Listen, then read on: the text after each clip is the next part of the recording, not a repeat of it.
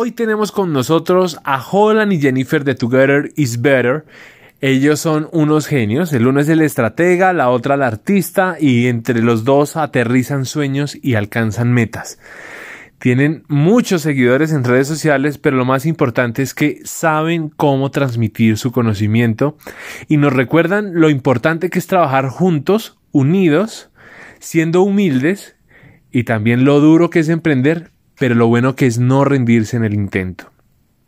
Entonces, bienvenidos a este capítulo especial de Experimental de Osuna Co.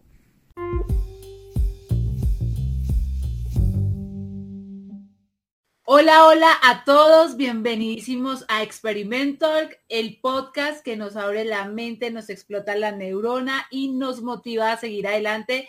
Bienvenidísimos, Pedro, ¿cómo estás? Hola, bien, hermanita, qué bueno que hoy arrancaste tú saludando en este podcast tan especial, pero pero no nos vamos a quedar con esto, sino que hoy tenemos dos grandes personas que yo quiero y admiro mucho. Ellos son Holland y Jennifer de Together is Better. Entonces quiero que nos saluden y saluden a todos nuestros oyentes que nos escuchan. ¡Hola! Hola, buenos días. ¿Cómo están todos? Bienvenidos. Gracias por la invitación. Gracias por la cacería. bueno, Holland, Holland hoy está un poco tímido, pero quiero que sepan algo y es que Holland y yo eh, venimos del mismo pueblo en Colombia, que es al, al, sureste de la capital, y en ese pueblo solo se usan camisetas, nada de usos de, manga larga. Eh, ¿Cómo se llama ese pueblo, Holland, por favor, para nuestros oyentes? Lo que pasa es que el clima es un poco agresivo. Un poco, Y uno tiene que estar ágil siempre, en todo momento. Entonces, eh, no, venimos de Soacha. es casi que pegado a Bogotá, o sea, es muy difícil diferenciar uno del otro, a menos que ya uno avance mucho. Ya uno dice, ah, esto ya, es, raro. Este ya es un pueblo, sí.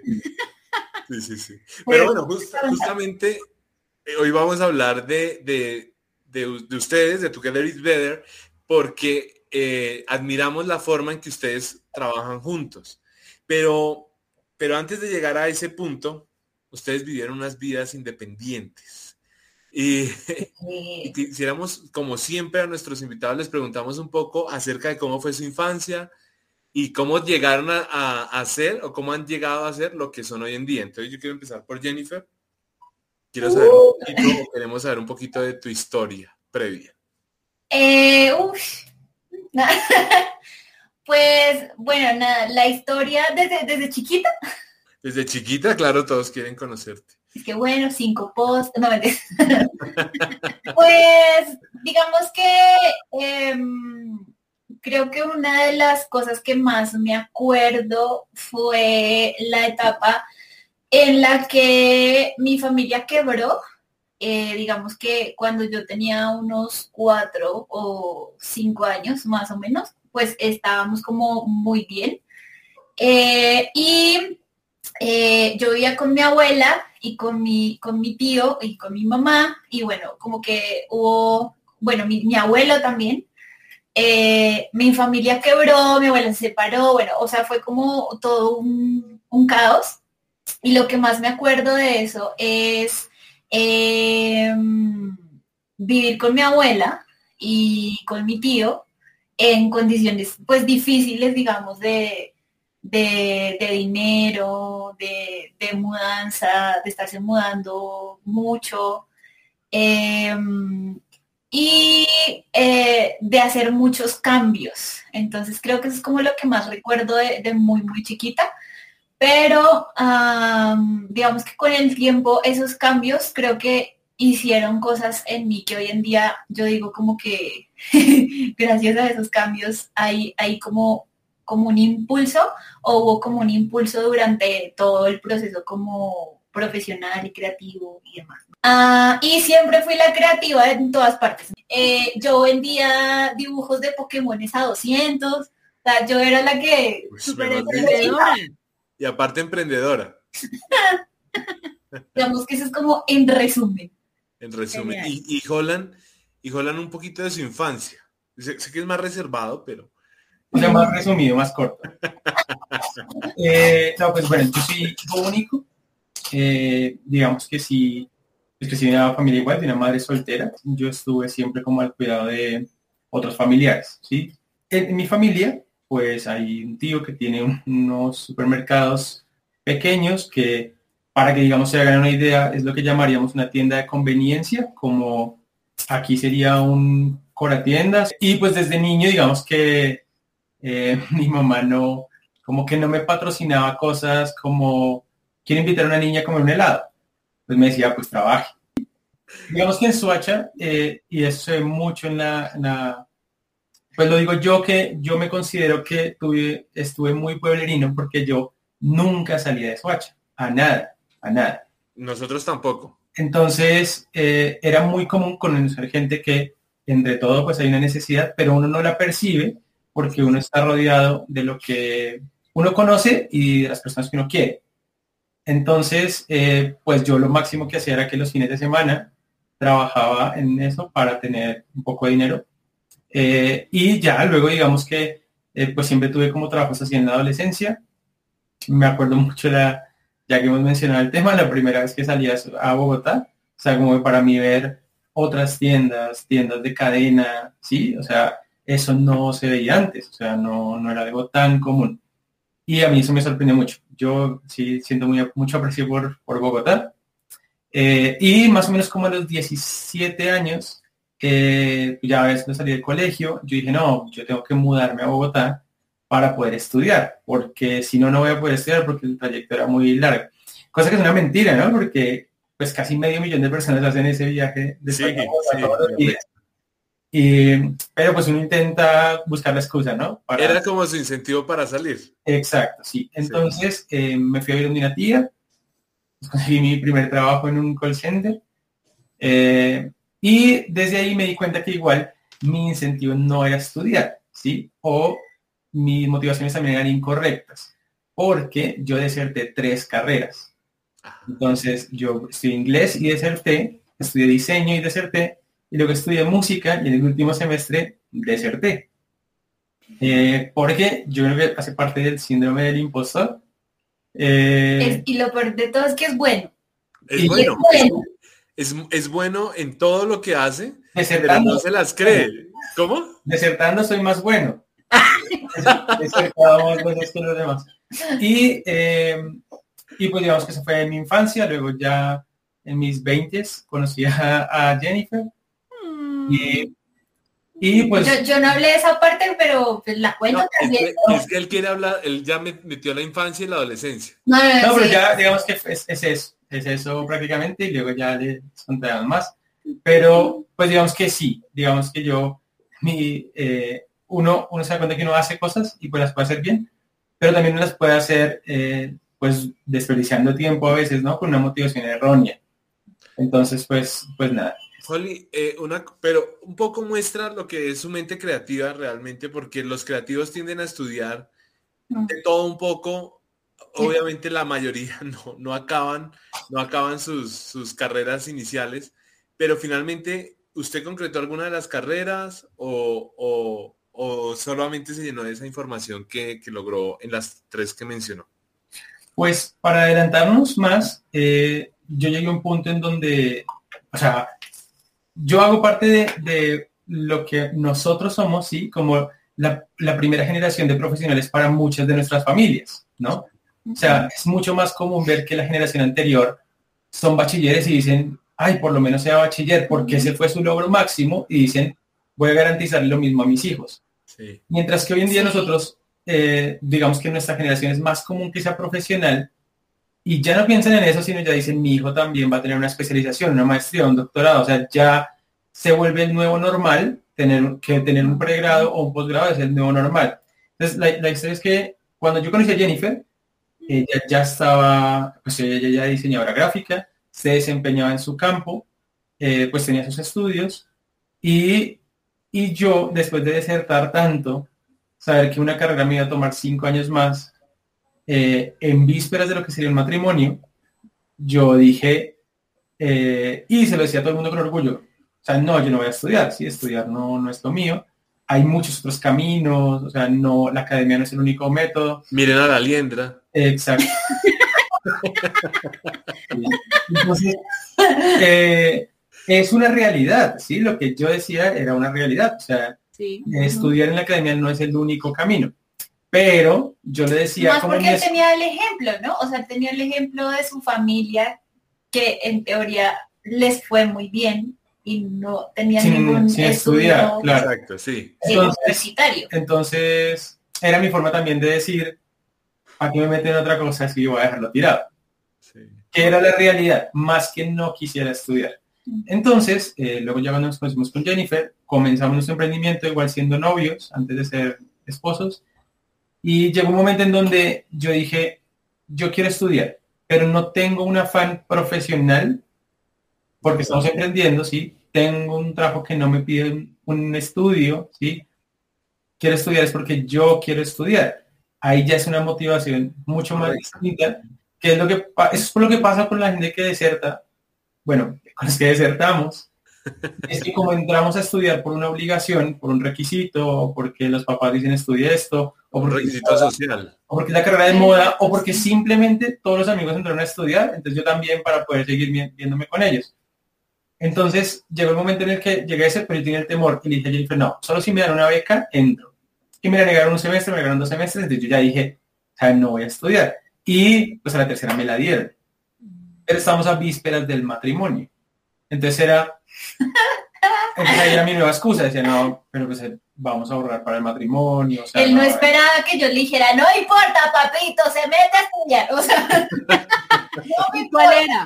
¿Cuál era? ¿Cuál era? Y después pues, decidí estudiar mercado de publicidad. Ah, re bien. Eh, estudié más o menos cinco semestres becados, porque yo había vivido en tres carreras desertadas, ¿no? Entonces, mi prioridad era otra, mi prioridad era quiero aprender esto lo más rápido posible y salir de eso. Entonces, y pues finalmente pues terminé, me gradué de mercado. La luna de, miel hacía tareas, o sea, con eso les cuento.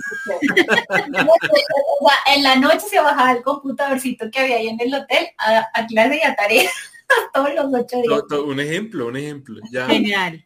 Y, las ah, motivaciones. y, una, y una, una, pequeña, ¿era, era, ¿era presencial o era virtual? Eh, era virtual. virtual. Virtual porque ya pues estamos trabajando, estábamos casados, o sea, no es lo mismo estudiar. Bueno, pero, pero bueno, usted se adelantó a la pandemia porque igual hizo, ah. hizo, el curso virtual, ¿qué? La, carrera. La carrera virtual, qué bacanería. Además, qué chévere eh, que Jennifer como que en cierta forma puyó ahí un poco, ¿no? De ven, hagámosle, dale, dale don, dale, sácala adelante. y, y, eso es importante, ¿sabes? Porque bueno, si está la motivación, me encanta eso porque hay muchas personas que nos escuchan. ¿Y cuál es la motivación correcta en nuestro corazón? ¿Qué nos mueve realmente? Y eh, vamos a compartir las redes sociales de ustedes para que conozcan lo que les mueve realmente a Jenny Holland. Y es impresionante, diseñadora gráfica y mercadeo y publicidad haciendo bomba en redes sociales y en sus trabajos. O sea, miren el plan tan perfecto sin saberlo. y, me gusta el nombre de su empresa, pero, pero antes, antesito de llegar allá, Jen, ¿tú qué estudiaste? Ya solamente, o sea, diseño gráfico. Yo estudié diseño gráfico, o sea, yo hice primero un técnico en diseño gráfico, con eso trabajé unos cuatro años, más o menos, cinco. Y luego eh, profesionalicé diseño gráfico con un énfasis en animación y me especialicé en ilustración y lettering. Habla Jennifer de las crisis, ¿no? Y Holland habla de realmente siempre viví como en una crisis, pero no lo noté. o menos, sí. Y que tú decides qué quieres hacer con lo que tienes. Ahora yo les pregunto a ustedes, cómo toda esta vivencia les ha ayudado en los procesos creativos y en el proceso de desarrollo de la marca. Yo creo que es, es una historia, o sea, empezando porque Together ver ni siquiera era un estudio de diseño, ¿no? Y, empezando porque jamás, jamás nos íbamos a imaginar que el producto principal iban a ser eh, las clases y demás. Que eso les vamos a contar. Pero pero digamos que eh, Together is Better ha sido para nosotros como la frase que nos acompañó eh, todo el tiempo, porque nos dimos cuenta que en mi caso yo tengo muchas ideas, yo tengo bombazos así de ideas, digo, ¡ah, sí! Pero no las sé aterrizar. O sea, yo soy malísima planeadora, malísima estratega, ¿sí? Y Holland es todo lo contrario, o sea, él es como, como, mira, esto lo hacemos así, así, así, y o sea, y él coge una idea y la convierte en un negocio, o sea, tú, tú le muestras, tengo este ganchito para que lo, lo, vende, o sea, él es, es muy bueno para eso. Entonces nos dimos cuenta que no solamente en la parte profesional, sino digamos como personas, había muchas cosas que complementaban y al estar juntos sentimos que cada uno potencializó al otro. Entonces de ahí venía esa frase entonces, cuando mi esposo me propuso eh, matrimonio, mi anillo de compromiso dice eso, dice Together is Better. En ese entonces nosotros no teníamos ni idea ni sabíamos que iba a existir Together is Better todavía. Digamos que eh, empezó siendo Together is Better porque era una empresa de decoración de bodas pero nos encontramos con ciertas circunstancias donde definitivamente dijimos como es mucho tiempo, es mucha plata, hay que pagar bodegaje, hay que pagar transporte, hay que, o sea, tenía muchísimas cosas que desgastaban la parte, o sea, que la parte creativa era muy chiquita, ¿sí? Y la parte logística era gigante. Sí. Entonces, lo recuerdo, lo recuerdo bien. Exacto. Entonces, como que ahí nos dimos cuenta que como que mm, algo pasaba. Entonces yo dije, pues eh, empecemos con un estudio que realmente eso fue a raíz de renunciar los dos, bueno, no sé si sea el momento de contar la historia. Sí, sí. O sea, lo, y ahí digamos que yo te conté un poco. Sí tiene que ver esa, esa situación de empezamos a emprender y, y fue como, como salimos de esto, porque estábamos, como les digo, yo comencé a estudiar, mm. eh, planear un matrimonio eh, yo en ese momento me creía el rey del mundo porque tenía dos trabajos. Y ahí fue donde dijimos, pues trabajemos y estudien y estudio, sí, porque, y planeamos matrimonio porque pues hay la plata. Y el día que pusimos y la yo trabajaba en agencia, ¿no? O sea, haciendo dirección de arte, con equipo, toda la cosa. Estábamos re bien. Y el día que anunciamos el matrimonio, ese entonces perdí un trabajo. Entonces de una fue como, no, o sea, los dos trabajos permitían poder invertir, ¿sí? Y jugar a largo plazo, porque de eso se trata un emprendimiento. O sea, es, es lo que dicen ahorita la gente que invierte en criptomonedas, es si usted es muy temeroso y es compro, vendo, compro, vendo, pues no se meta porque es un juego a, largo plazo. Y estábamos en un tipo de emprendimiento en el cual uno tenía que adquirir muchas cosas, ¿sí? Para poder eh, ofrecer un catálogo y luego ya se viene. Entonces, como que nos, nos saturó un poquito, pero más que todo eso lo que pensábamos era, y nos vamos a casar y esa va a ser nuestra realidad. ¿sí? Madrugamos, llegamos a las 11 de la noche a dormir o más tarde. Digamos, yo en mi caso, pues no salía, no sabía qué hora salía. O sea, yo trabajé en agencia de publicidad los cinco, o sea, yo tuve la oportunidad de trabajar en diseño como desde tercer semestre en la universidad, gracias a Dios. De ahí de atrás fui barista, eh, mesera, o sea, hice mil cosas para pagar la universidad, pero em, yo empecé a hacer cosas de diseño desde el tercer semestre y por eso cuando yo estaba estudiando también estuve en agencia. Pero entonces mi vida era era, me acuesto a las 3 de la mañana, me levanto a las 6, o sea, todo el tiempo, y dije, oh, oh, me voy a casar, no le puedo llegar al esposo todos los días, o sea, no porque me vaya a decir algo, no, es que él me va a regañar, sino porque yo realmente quería compartir con él. Entonces, es pensar la motivación, ¿sí? O sea, nuestra motivación de hacer todo esto era compartir tiempo juntos, ¿sí? Eh, pues ahí vino el cambio, fue como, vamos a emprender, o sea, vamos a emprender bien, eh, con un poco de esta estrategia, un poco del diseño y vamos a dedicar los dos a eso, al diseño y a la estrategia. Y entonces eh, fue un momento en donde recién casados, dijimos, no, renunciamos a nuestros trabajos, que ya hemos ahorrado suficiente. Y de pronto tenían la estabilidad ya de una vivienda. Ah, sí, podíamos pagar un mes completo de arriendo. no me digan. Fue una locura porque primero, pues lo, de, lo, del, lo del emprendimiento de la decoración, creo que lo hicimos aún trabajando y no funcionó. Entonces, digamos que nosotros dijimos, ¿qué tenemos, qué tenemos en nuestras manos que no sea físico, ¿sí? que, no, que no toque comprar porque no tenemos dinero para invertir? para ofrecer y para que eso se convierta en un negocio. Entonces, pues finalmente, pues eran nuestros talentos y lo que, y lo que y lo que, lo que habíamos hecho toda la vida. Entonces, digamos que cuando nosotros decidimos renunciar, obviamente para Holland fue difícil porque ya ahora donde él estaba realmente estaba bien eh, en, en, comodidad, digamos que él podía salir temprano, sí, o sea, mm. pero eh, el sueldo todavía como que ahí queríamos para los planes. Yo estaba muy bien, pero em, yo había decidido renunciar como a la agencia grande en la que estaba y estar en una agencia pequeña precisamente por temas de tiempo. Eh, y fue terrible porque obviamente mucha gente, muchos amigos se me vinieron encima, como usted está loca, se va a ir de la agencia super guau, hiper mega famosa de la vida, eh, con cero puesto, con no sé qué, usted está loca, está loca, está loca, ¿qué le pasa? ¿Qué se va a ir a hacer? Y yo, pues es que ya no quiero trabajar más en la agencia.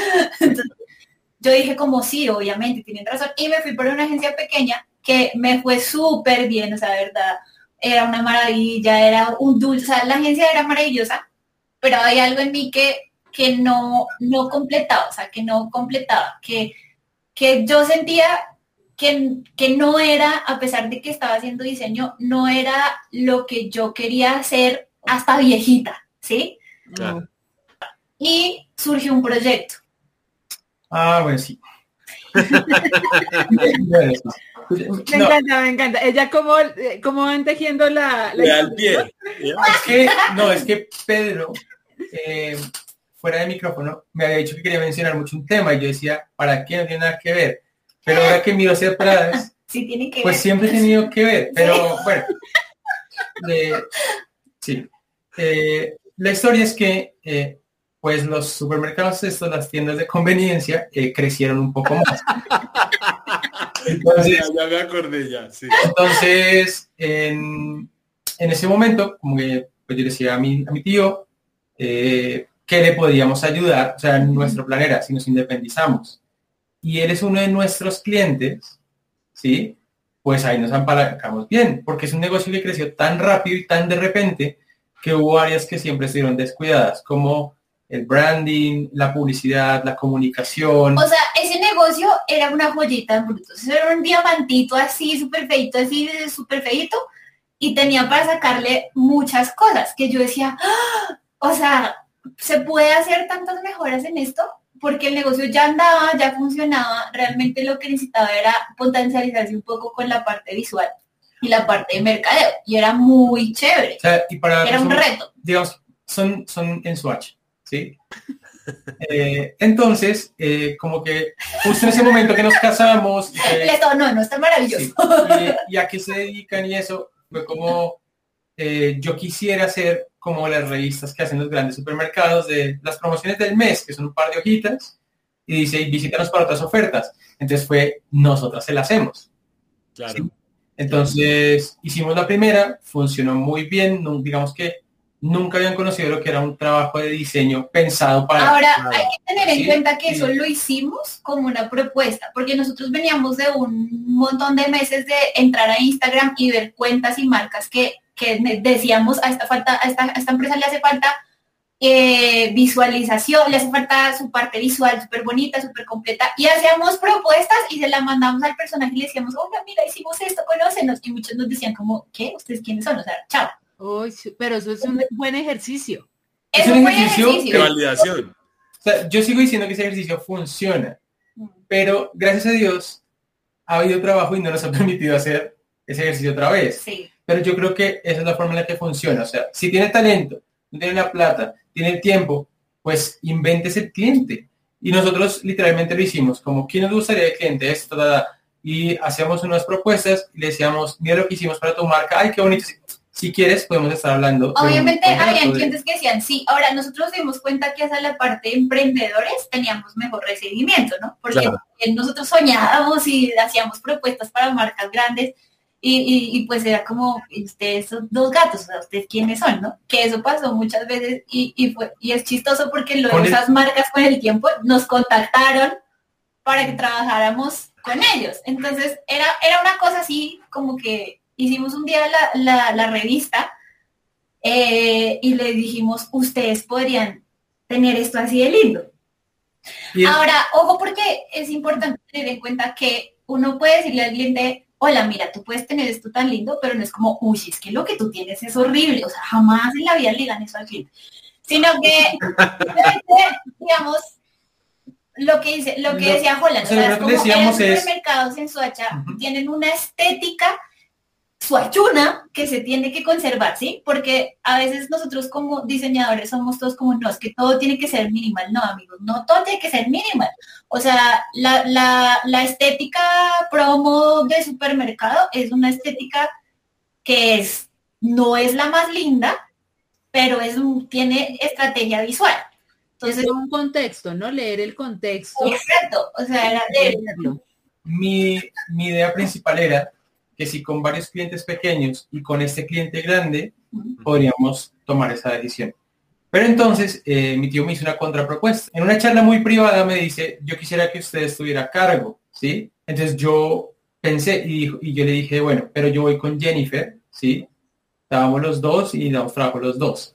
Y aún así, nosotros íbamos pensando, pero ese no es nuestro objetivo, o sea, nosotros queremos es que él sea un cliente. Entonces dijimos, pero medio tiempo. Y pues renunciamos a nuestros trabajos. Ese fue el empujón. Ese fue lo que les dio como el, el, piso para, para dar el dijimos, bueno, podemos dedicar, seguir dedicando las otras, digamos el otro tiempo a los otros clientes, a los otros proyectos, a lo que queremos hacer. Y arrancamos y fue un fiasco. Porque tampoco fue tan fiasco, o sea, sí. O sea, lo, que, lo que le esperaba era una dedicación completa. como están acostumbrados a trabajar allá? Que es se entra a las 5 o 6 de la mañana, se sale a las Como cualquier empresa, empresa clásica. O sea, pero más que, más que clásica, o sea, es un negocio porque, como por ejemplo, como no está establecido todavía como una empresa grande, un día de descanso era algo que se da un lujo grandes empresas, ¿sí? Sí. Un horario de 8 a 5, eso solo se lo hacen las grandes empresas. O sea, aquí el supermercado abre a las 7 y cierra a las 9 de la noche. Pero hay que llegar antes a surtir, antes a empacar, antes a limpiar, hay que salir después a hacer cuentas. O sea, era vivir para trabajar y aún así era así. O sea, muchos empleados eran familias completas, que está bien, pero no estaba bien para que nosotros teníamos planeado. Y eso nos encontramos, sí, de entrada. Eh, y... Ahora, el trabajo que se alcanzó a hacer fue súper chévere. O sea, yo siento que hoy en día eso es completamente diferente y creo que fue la semillita que dejamos. Claro, el, el empujón. Y hoy en día, esa es la base de trabajo allá cuando nosotros no estamos. Es muy difícil valorar, y yo lo veo así, o sea, sí, yo, yo sé cada, cada quien comete errores, pero es muy difícil valorar un trabajo estratégico sí, que no es, que, no es visible. ¿no? Miren, yo alguna vez trabajé con Pedro y yo me acuerdo que ante nuestra jefe, yo en ese momento trabajaba en un departamento de mantenimiento y era un, lo que sería como un ayudante de pintor, ¿sí? O sea, hacía de todo, ¿sí? Entre barrer, pintar, eh, ponerle papel, levantar el polvo, ¿sí? Pero no era ni el pintor, por así decirlo. ¿sí? Llegó un momento que yo llegué a la oficina de mi jefe, eh, llegué llorando y le dije a ella, yo quisiera que algún día me pagaran, no por lo que hago con mis manos, sino por lo que hago con mi cabeza. Y ella me decía, pero aquí no hay un lugar para eso, ¿sí? Porque es mantenimiento. Mm. O sea, y yo le decía, sí, tiene que haber, y aún así ella me abrió la oportunidad de, como un nuevo cargo, ¿sí? Muy interno, que era como organizar una nueva sección de esa área de mantenimiento, que finalmente después, eh, pues creció y se demolió y todo, pero fue como un proyecto muy bonito en el cual eh, pues un pude probar y decir, sí, puedo vivir no solo de lo que hago con las manos, sino de lo que puedo pensar, de lo que puedo planear.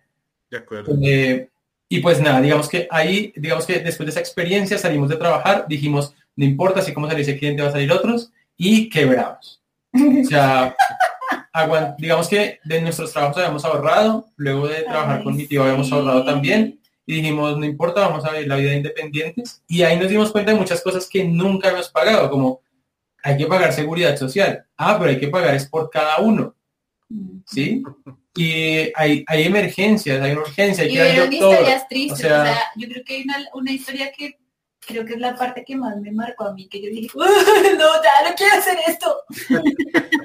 eh, pero literalmente una vez que nos sacaron, porque inocentemente estábamos haciendo, o sea, de verdad, inocentemente nos íbamos a casar y toda la cosa, y yo estaba como súper emocionada como por ir a una feria de novias y una cosa que había ahí en Corferias. Em, y yo estaba haciendo letras en Corferias, pues, pues de mis letras, o sea, no sé si anda por ahí a hacer letras y yo dije, pues voy a hacer unas tarjetitas en forma de tarjeta novia, por si alguien me pregunta, y la marco con el nombre de la novia y por detrás están nuestros datos. Wow. Pues nos han sabido sacar cual perros con seguridad. de, de Corferias. Sí. Que estábamos robando el espacio de las personas. O sea, un poco de oxígeno. Sí, tal vez. Entonces, obviamente nosotros lo hicimos súper inocentemente, nunca fuimos con intención de hacer daño. claro. Tampoco, o sea, eran vestidos y zapatos y cosas. Jennifer, pero, pero la idea de hacer eso de quién fue. La idea fue Holland. obvio que fue Holland. Obvio, la idea fue Holland. Sí, obvio, la idea fue Holland y él me dijo como, tú lo haces así, así, y, y yo dije, ok, yo lo hago. Y me acuerdo mucho ese día porque creo que ese día fue el día más triste para nosotros, porque literalmente nos sentamos afuera en el andén a llorar, en el piso, estábamos sentados en el piso en un rincón llorando de cómo nos habían sacado como perros, porque nos sacaron como perros. Yo no, porque yo planeaba cómo volver a Pero lloró, lloró. Él no lo admite, pero lloró conmigo. Obvio, yo, yo sé que lloró, yo sé que lloró. y, y ya ese día fue como, bueno, pero ¿alguien los llamó desde ahí? De las... Más o menos porque nosotros quisimos cerrar esa página. Yo me acuerdo cuando nos sacaron, como que nos iban a hacer una requisa y todo, y yo escondí la base de datos, ¿sí? Y después yo pensaba, o sea, tal vez no, no lo imaginamos peor de lo que fue, Así nos sacaron, pero fue como, por favor, salgan. ¿sí? O sea, no, eh, iban como tres tipos con nosotros de negro, o sea. ¿Cuál película? Pero bueno, digamos que la historia es que nosotros quebramos, ¿sí? Sí. Eh, como les comenté hace un momento, yo me fui desde la casa temprano, o sea, siempre fui muy independiente, siempre trabajé desde pequeño, y quebramos porque llegó un día donde me tocó llamar a mi mamá a decirle, necesito plata para pagar el arriendo. Pues fue tanto que mi mamá, digamos que entró en una crisis mayor que yo, porque ella lloraba, lloraba, lloraba, porque eran como, yo tenía como 25 años y hasta ese día nunca le había pedido dinero. Ni nunca, y nunca, y nunca le había pedido un favor, ¿sí? Y, y, más, por ejemplo, el hecho de independizarme y decir, yo ya deserté tres carreras, no va a ser tan conchudo, esta me la voy a pagar yo, ¿sí? Y, y Pero ¿Esas tres carreras tuvo el apoyo de su mamá? Sí, de mucha gente, por ejemplo, de, de mi tío, de, sí. Pero, claro, eh, o sea, yo creo que llegó un momento en donde dije, lo voy a hacer yo solo y así fue con, la carrera. Pero entonces decirle a mi mamá eso fue como reconocer quebramos, ¿sí? Entonces nos tuvimos que mudar a un lugar mucho más económico, que era un lugar de mi mamá y le pagábamos un arriendo, o sea, casi que imperceptible, era como por... Simbólico. sí, exacto, era simbólico. Nos prestó para pagar el último arriendo, ¿sí? Para el primer mercado. Eh, y en esa transición hubo una, una persona que conocimos una vez eh, y, le dijo a Jennifer, bueno, no, era una, cliente mía de un del trabajo que yo tenía antes. Y la conocí en un evento y dijo, yo quisiera montar una librería. Y yo dije, uff, yo te puedo ayudar. Te la guía. Y, a, ver. No, es que antes de que entrara, a, porque ya vamos a entrar justo a cómo se conformaron ya lo que soy, son hoy en día, que es una historia también. Que no deja hacer las preguntas. También pero como digamos, sé que estamos hablando de un fracaso, Holly, pero, pero yo quería, yo quería preguntarle, siendo usted un autodenominado desertor, eh, finalmente, esto es lo lindo de ustedes, ¿sí? Que Jennifer tiene las ideas y Holland la estrategia, que es fundamental. Y algo que yo le decía a Jennifer fuera de micrófonos es, eh, es, chévere porque hay un dicho mal dicho que dice que detrás de todo gran hombre hay una gran mujer. Y en este caso podrían pensar detrás de una gran mujer hay un gran hombre, pero yo pensaría que ustedes son al lado de un gran hombre hay una gran mujer. Y, es, es muy de el lado, o sea, los dos mirando en la misma dirección. Hay algo que yo rescato mucho de usted, Holly, es que finalmente ha tenido la disciplina para perseguir esa estrategia o sea, perseguir esa línea interior que usted mismo se ha ido trazando. Pero también hay una disciplina como para ahorrar en vacas gordas para que cuando lleguen las, lleguen las placas tener ahí como un capital. Obviamente en este caso no les dio hasta, hasta el final de esa parte de esa historia, pero siempre, siempre lo ha hecho. Eso tiene que ver mucho con el hecho de haber vivido solo, con el hecho de haber salido de casa tan joven. Sí, pero, pero Peter, digamos que siempre sentí que vivía al límite. Digamos, desde que salí, vivía así. Eh, compartí varios apartamentos con, con roomies, con amigos, y siempre vivía al límite. Incluso cuando nos casamos, o sea, el hecho de decir, ay, renunciamos a los trabajos, cuando todo el mundo nos decía, renuncie solo uno, ¿sí?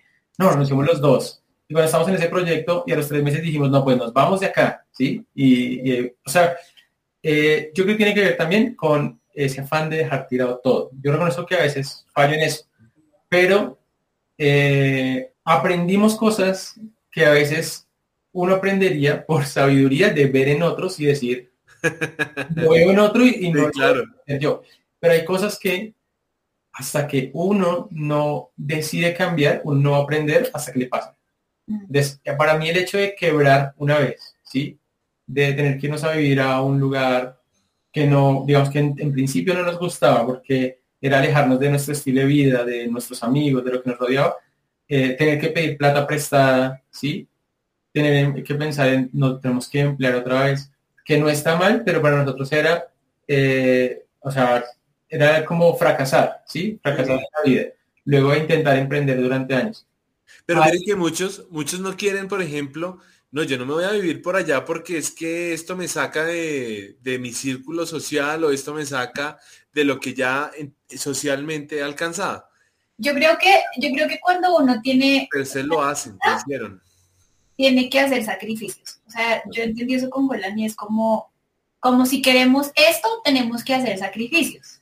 Y, y sí, o sea, o es una cosa o seguir aparentando, ¿sabes? Porque a veces es mucho como, como, no sé, yo siento que el tema del emprendimiento está de moda y entonces es como, oh sí, soy emprendedor y no quiero pasar por el, por el valle, no quiero pasar por el momento difícil eh, y quiero subir a redes todas las cosas maravillosas. Bueno, todo lo bueno. Lo bueno y, y no quiero pasar por, por la prueba o simplemente no quiero sacrificar cosas. Y para nosotros era, si queríamos seguir adelante, o sea, teníamos súper claro que no queríamos volver a nuestros horarios laborales y que queríamos hacer lo que soñábamos, para nosotros era súper claro que teníamos que hacer un sacrificio. Y yo me acuerdo mucho que yo lloraba y le decía a Jolan como, es que yo no quiero volver a trabajar en una agencia, pero me va a tocar.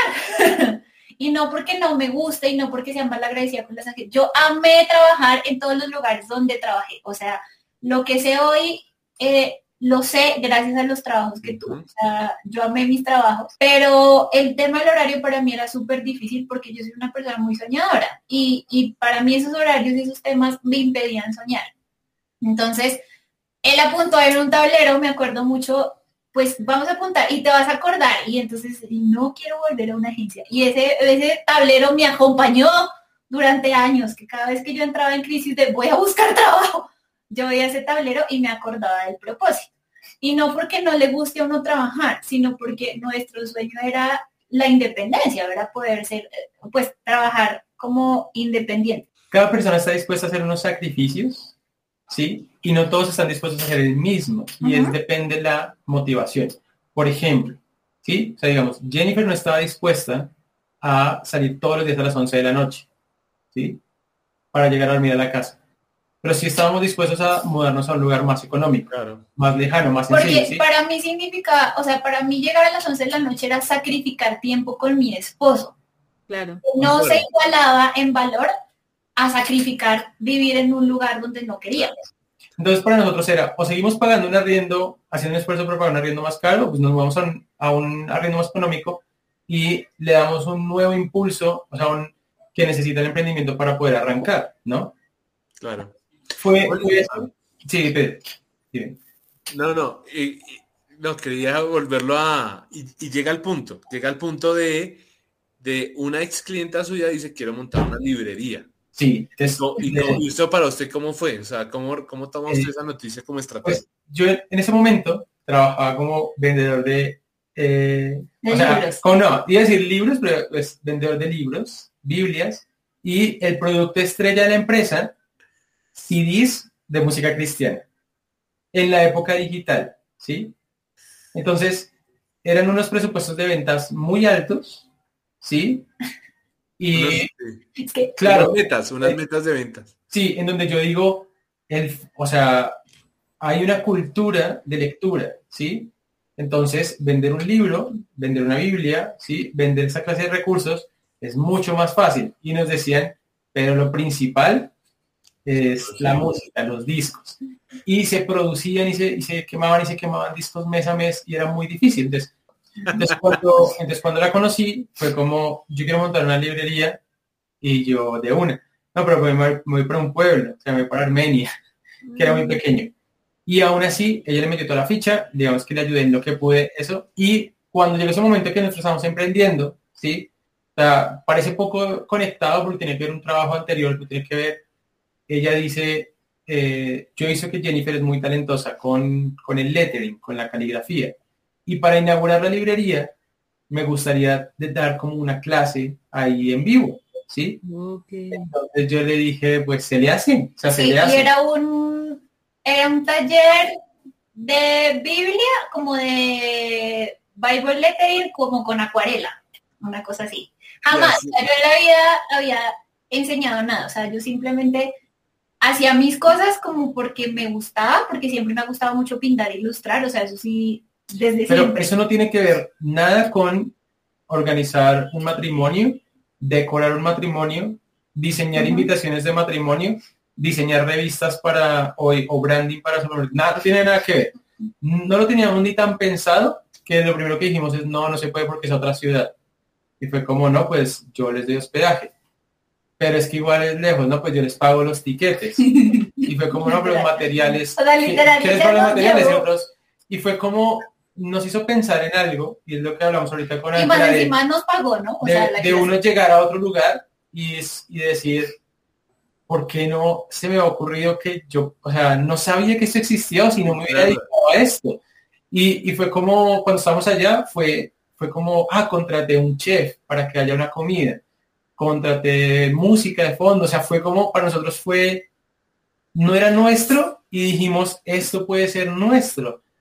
Ahora, eh, ella fue súper linda porque ella nos dijo como ustedes deberían hacer eso. O sea, no, fue, no es como, ay, nos robamos la historia, la idea.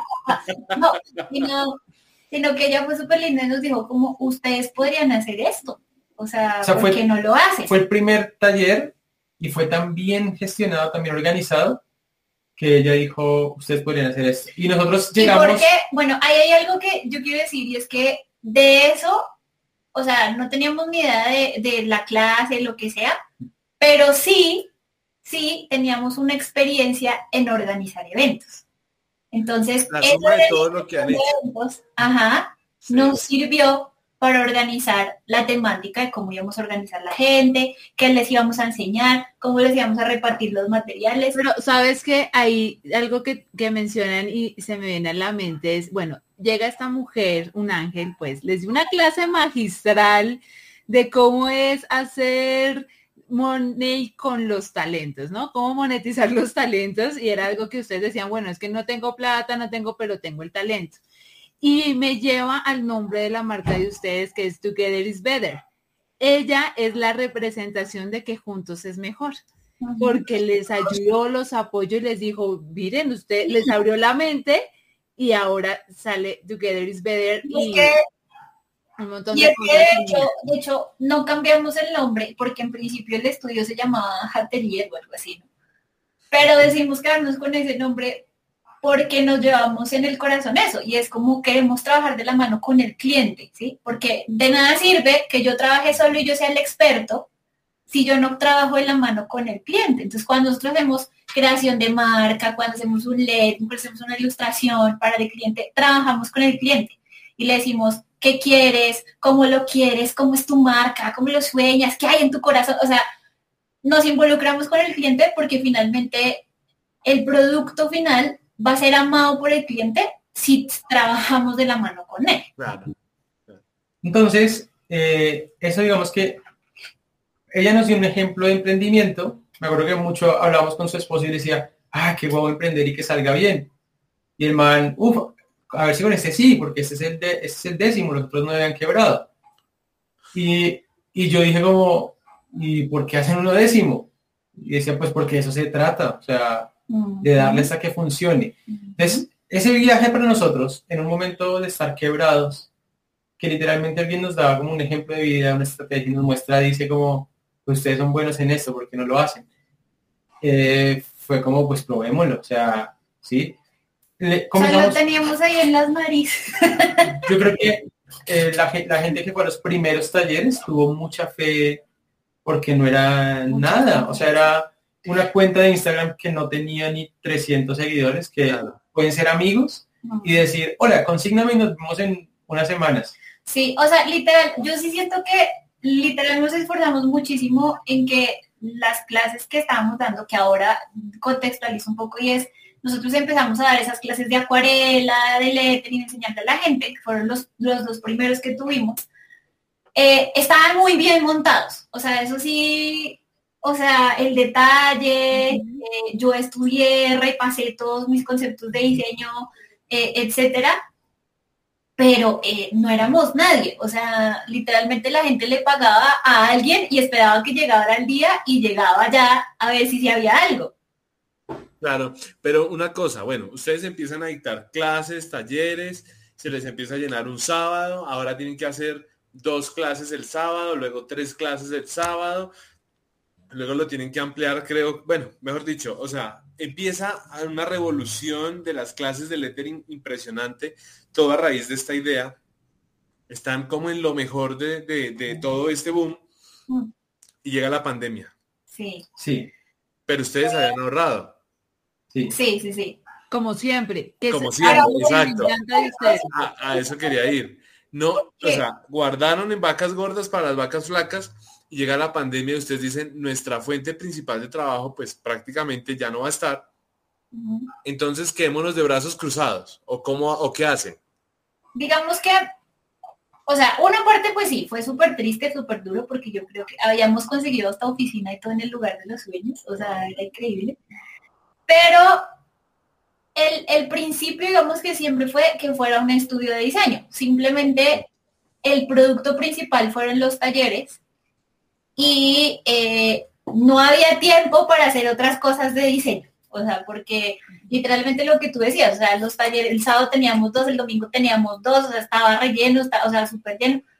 El corre-corre durante la semana para preparar todo. Em, y pues pandemia, pues no podemos reunir más gente. O sea, definitivamente no podemos reunir más gente. fue, fue un punto de, comenzar con un taller que fueran seis personas regalado, ¿sí? O sea, donde no ganamos nada, donde no nos alcanzaba para los materiales y la gente tenía que compartir los mismos materiales. Y les decíamos, por favor, cuídenlos que toca guardar los cuatro talleres. A, a después enviar kits de materiales con materiales de lujo, ¿sí? Eh, grupos de 15, 20 personas, grupos de 30 personas, de 50 personas en universidades.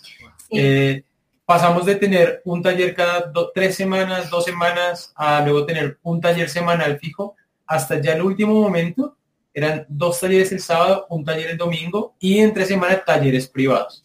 O sea, por esas cosas ya no nos podemos dedicar a hacer diseño. es como contextualizarlos un poco para que entiendan cómo fue el cambio, ¿no?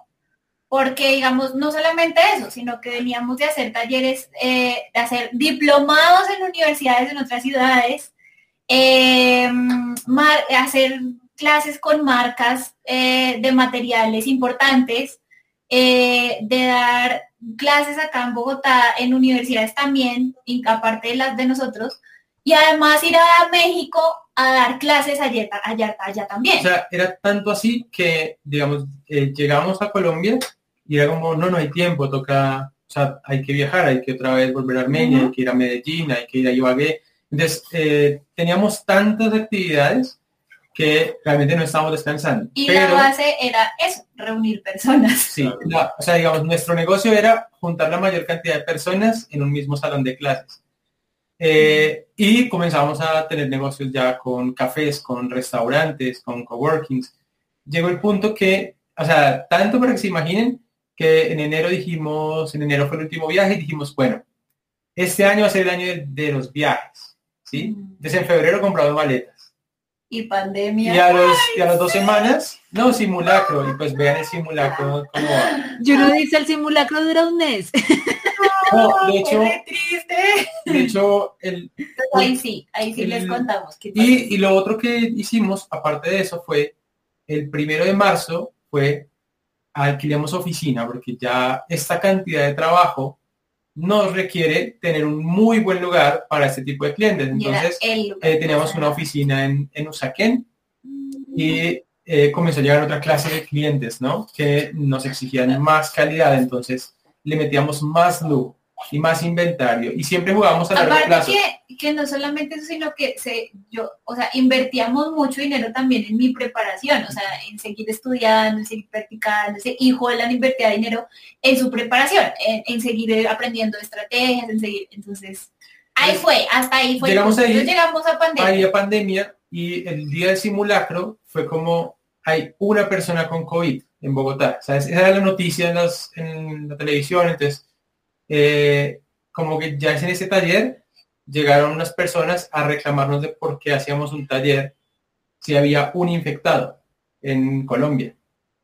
Entonces, uno dice, qué exageración, ¿no? Porque hay un infectado, o sea, una persona infectada. ¿Quién se iba a imaginar? Y aún así era tremenda la oficina que es, no importa, tenemos nuestra zona al aire libre, de cada persona puede estar a dos metros, o sea, sin saber de protocolos ya exageramos porque teníamos el lujo, ¿sí?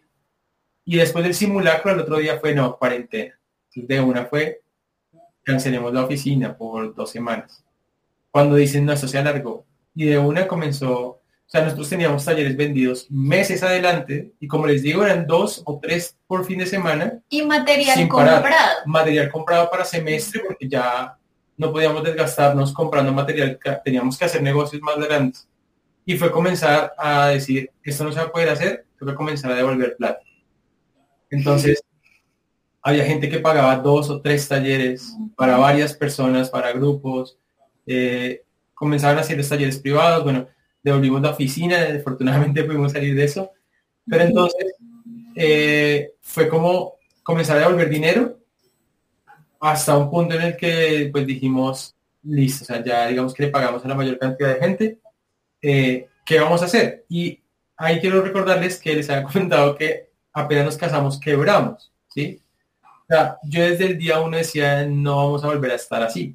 Y es un error que cometemos, por ejemplo, yo si lo cometí, que es emprender sin, no es, no es, no es solo emprender con un plan, sino, eh, como decía Nick Fury, hay que prepararnos para lo peor y esperar lo mejor, ¿sí? O sea, yo espero lo mejor, pero igual me preparo para lo peor. Y la verdad, sí, éramos muy prósperos en ese momento, nos iba muy bien, teníamos muchísimo trabajo, pero intentábamos ahorrar la mayor cantidad de dinero porque no queríamos quebrar otra vez y no queríamos que el emprendimiento parara. Ahora, estábamos súper workaholic, ¿no? O sea, por más de que viajábamos, toda la cosa, o sea, los, ya Pedrito no nos veía. Ya, nadie nos veía, ya no teníamos tiempo para salir con nadie. O sea, eran, viajes de trabajo, era, vamos a viajar por dos talleres y durante todos esos días yo intentaba contactar a la mayor cantidad de marcas, mayor cantidad, de personalidades y mayor cantidad de, tiendas, eh, de todo lo que pudiera negociar mientras estábamos allá. Entonces, claro. Eh, y era, ah, nos sobró mediodía, vamos a pasear mediodía en la ciudad que estemos. Vamos a dormir, vamos a dormir temprano. Pero, eh, pues digamos que nada, pues comenzó la pandemia y entonces ahí venía el tema, ¿no? Todo el mundo pues, se volcó a la digital, ¿no? Están las redes sociales, Zoom, eh, Meet, eh, podemos enseñar lo que sea, hacer en vivo, lo que sea. Y ahí fue donde nosotros dijimos, es el momento de parar. Y a pesar de que fue el punto en el que todo el mundo dijo, voy a hacer, voy a hacer, voy a hacer, lo que nosotros veíamos, y eso es algo que, que Holland vio, digamos, con su visión de estrategia y su conocimiento en redes y demás, y etcétera. Y era que todo el mundo se volcó a redes y Instagram estaba saturado de lo mismo, ¿sí? Eh, y digamos que de cierta forma, él no solamente es el estratega, sino es el representante del artista. Entonces él decía como, como no puedes entrar en esa competencia, porque si entras en esa competencia, vas a tener que bajar precios, vas a tener que bajar la calidad. Entonces, hágase extrañar. Yo estaba angustiada porque yo decía, se nos van a acabar los ahorros, llevamos tres meses que no, no, recibíamos trabajo de, la, de, la pandemia y los ahorros se van acabando y también es muy triste que los ahorros que uno hace para otros planes se acaben, digamos, en ese tipo de cosas. Entonces, obviamente, yo estaba en crisis y yo decía como, no, yo tengo que hacer clases gratis y tengo que hacer y, y todo el mundo empezó a hacer clases gratis y me decía, no, tranquila. Y yo veía que las redes bajaban y yo, y yo entré en angustia de mis redes, Dios mío, ¿qué vamos a hacer? O sea, como que la gente, no sé, nos están yendo los clientes.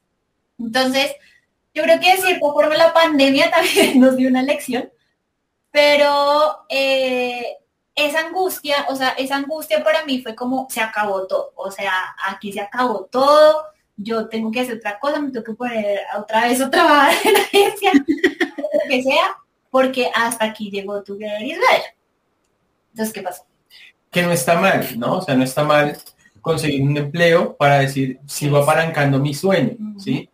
Pero, eh, digamos que Jennifer eligió un, un, camino artístico, que muchas de las cosas no son instagramiables, ¿sí?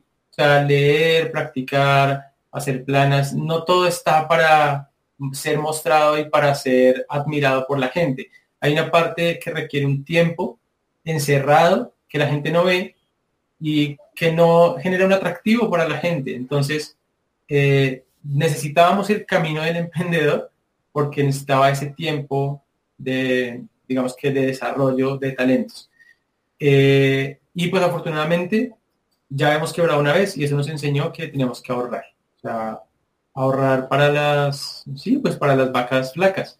No pensamos que fuera a hacer tanto tiempo. ¿Sabes qué es lo chévere, Holland? Ay, perdóname. que mm, igual la visión no era quedarse en los cursos, sino era realmente eh, hacer todo el proceso de diseño. Entonces, a veces eso pasa y yo, yo quiero decirlo porque nosotros tenemos, creamos una línea, ¿no? Un servicio para apalancar lo grande que queremos ese sueño. Pero también eso nos desconcentra de ese foco primordial. Y siento que llega esa pandemia y también fueron muy sabios y también Holland eh, con su cabeza de estratega eh, pudo verlo, ¿sí?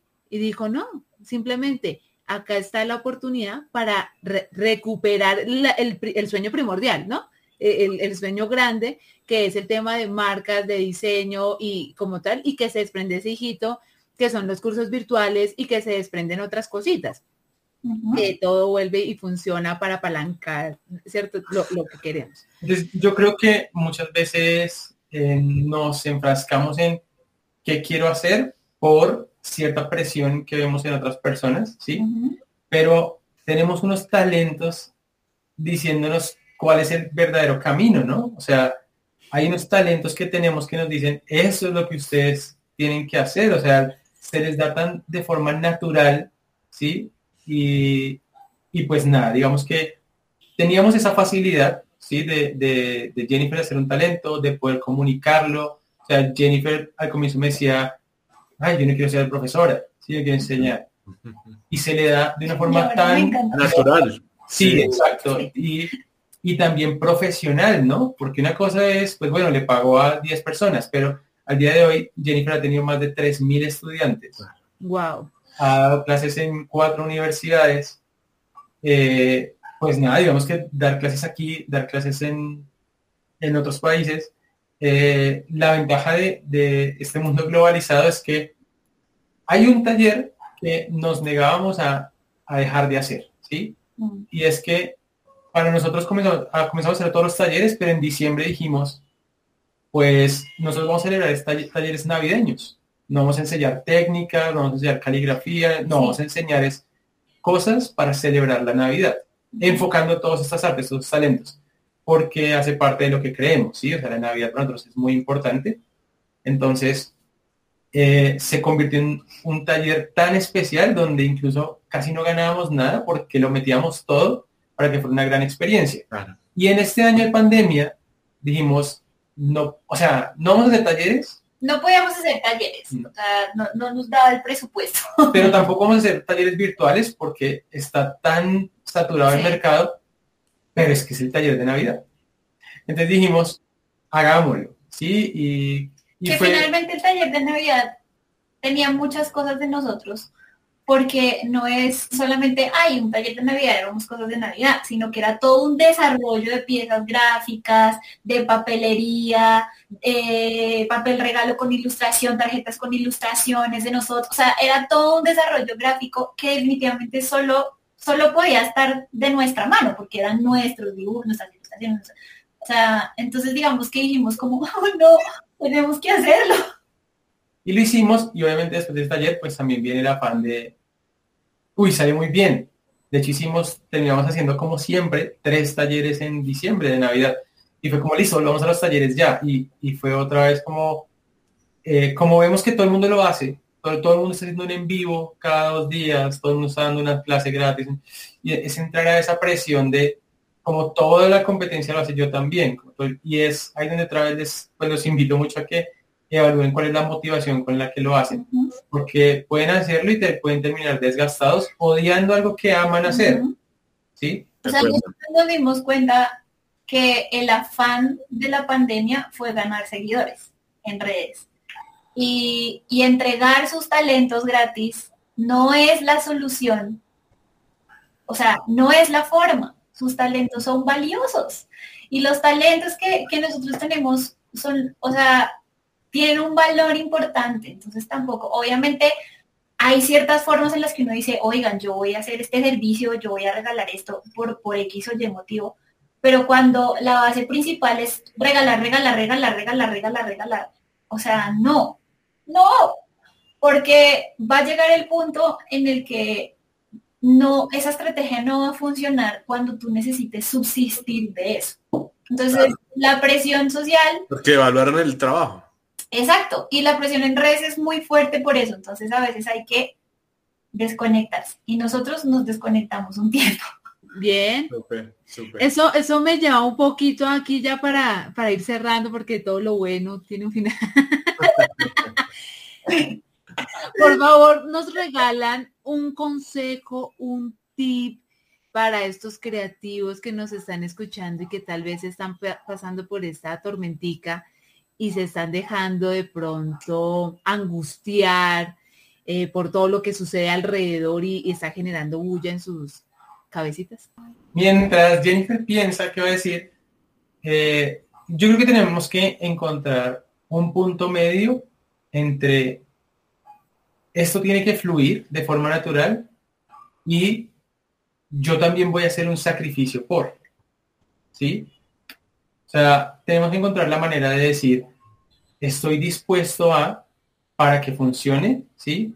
Y no voy a forzar algo que definitivamente no funciona, ¿sí? O sea, tenemos que encontrar una manera muy objetiva de hacerlo, de verlo. Obviamente, nadie conoce más nuestros sueños que nosotros mismos.